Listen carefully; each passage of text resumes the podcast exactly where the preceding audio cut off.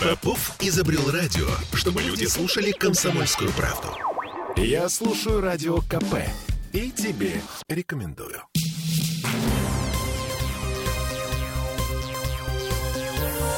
Темы дня.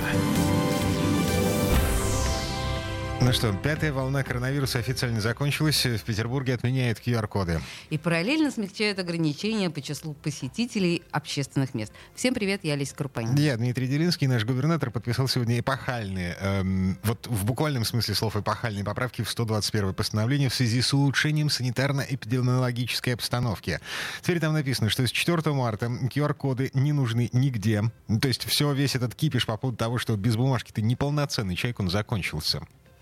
Кроме того, с 4 марта не нужно согласовывать с властями мероприятия численностью до 100 человек. Снимаются ограничения по наполняемости ресторанов, магазинов, ледовых катков, океанариумов, аттракционов, аквапарков, бассейнов и фитнес-центров. А еще с 4 марта открываются детские игровые комнаты в ресторанах, но при этом, э, насколько мы понимаем, комендантский час в кафе, барах, ресторанах остается на месте. В 2 часа ночи все по-прежнему будет превращаться в тыкву. Это так важно, господи, боже мой, уже давайте снимем все. Накануне поправок 121 постановления Кремль Кремль распространил запись разговора между Александром Бегловым и Владимиром Путиным там, в Кремле. И вот там звучал такой пассаж. Хочу сказать, что в два раза снизился процент заболеваемости. Ситуация контролируемая, она непростая, естественно. Будут, наверное, и другие какие-то подъемы. Но, тем не менее, мы ее есть подозрение, что э, все то, что мы видели и слышали, все то, что распространила пресс-служба Кремля, было записано еще на прошлой неделе. Да, у тебя тоже такое ощущение возникло? Да.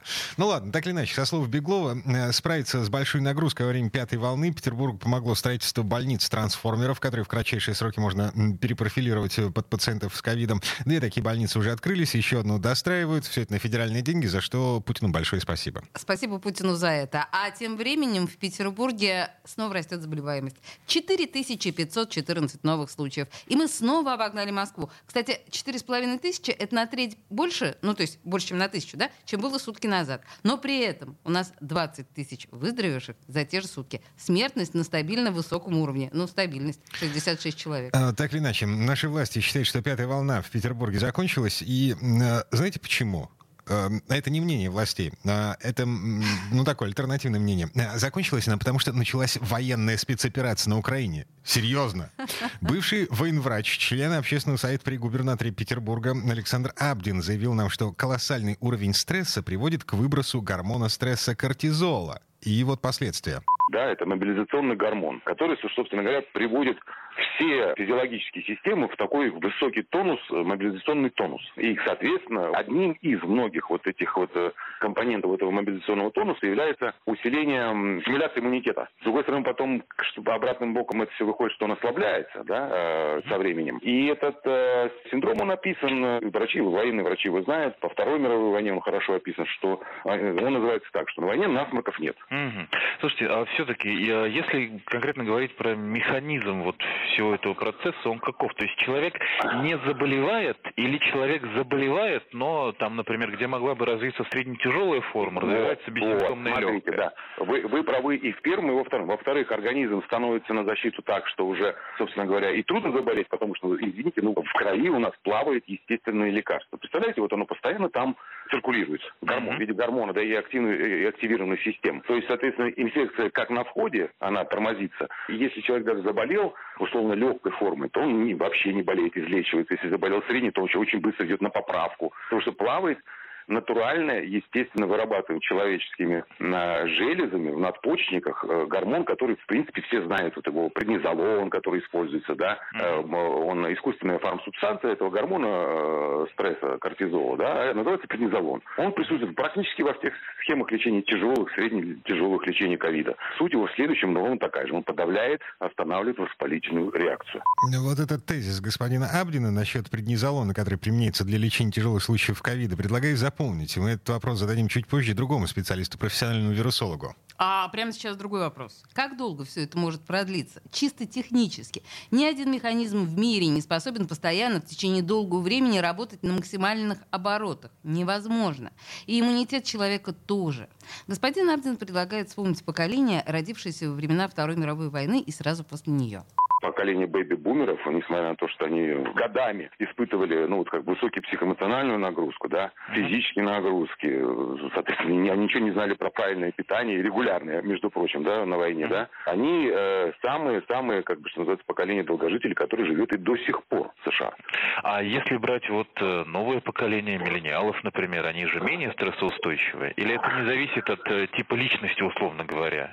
А, физиология, вот смотрите, миллениалы, они, извините, у них все первичные и вторичные признаки женского или мужского пола. У них нет шесть ушей и трех ног, да. То есть, другими словами, физиологически мы мало чем отличаемся от человека тысячу лет назад, две тысячи лет назад, три тысячи лет назад. Мы физиологически, мы те же самые. Хорошая оговорка была у господина Абдина насчет того, что э, бэби-бумеры, э, ну, как бы долгожители в США. Да, в США, это очень мило. А бэби-бумеры в Советском Союзе, насколько они долгожители? Средняя продолжительность жизни 60 лет. Не, ну, ну минуточку, моей маме 70. Ну, хорошо, твоей маме повезло, и тебе повезло. А в принципе, ну, хорошо, 62 а, статистика. Сейчас мы договоримся до блокадного кода петербуржцев. Ладно.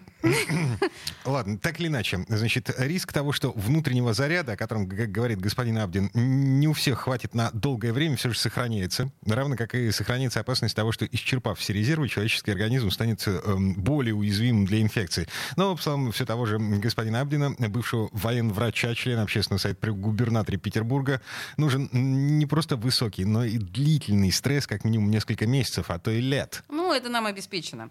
Теперь альтернативное мнение. Научный сотрудник НИИ гриппа имени Смородинцева Оксана Стан Станевич считает, что нынешний спад заболеваемости коронавирусом не имеет ничего общего со стрессом от событий на Украине при длительном стрессе, который не прекращается, ну, длительный, значит, больше двух недель, uh-huh. наоборот, э, наступает истощение иммунной системы. Это связано с тем, что надпочечники получают большую нагрузку. Но это вы говорите о долгосрочном стрессе. А если вот мы имеем в виду какую-то резкую такую ситуацию, может быть, в краткосрочном периоде это может не знаю. Нет, это, это не имеет под собой ни, ни оснований таких научных.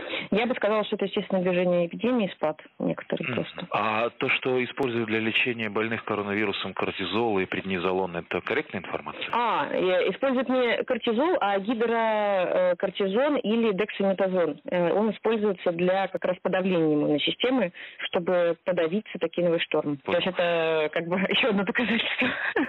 Ну, что получается? Мы дали вам два мнения. Э, кому верить, э, кому не верить, дело ваше, а мы, умывая руки, напоминаем о том, что коронавирус никуда не делся на самом деле. Маски, дистанция, гигиена, ревакцинация, вот это все. Дима умывает руки. Я бы, конечно, еще час об этом поговорила и поспорила с господином Мабдином. Да, ну, и, кстати... ну, ну, поговори со мной. Мама. Да, о чем-нибудь поговори. Ну и, кстати, помните, мы вчера рассказывали об очередях в аптеке? Жители Петербурга буквально сметали импортные лекарства, в частности, инсулин, в связи с неизбежным подражанием и возможным дефицитом. Так вот, Смольный сегодня выкатил объяснение очередям. Оказывается, в аптечной системе произошел технический сбой. Причем не просто технический сбой, а хакерский, в результате хакерской атаки. И сейчас его устраняют. В Комитете промышленной политики говорят, что значит, это все связано вот с всплеском да, этих хакерских э, атак. Проблемы обещают устранить в ближайшие сутки. Эм, верим, надеемся. Любим. Угу. И умываем руки. Темы дня.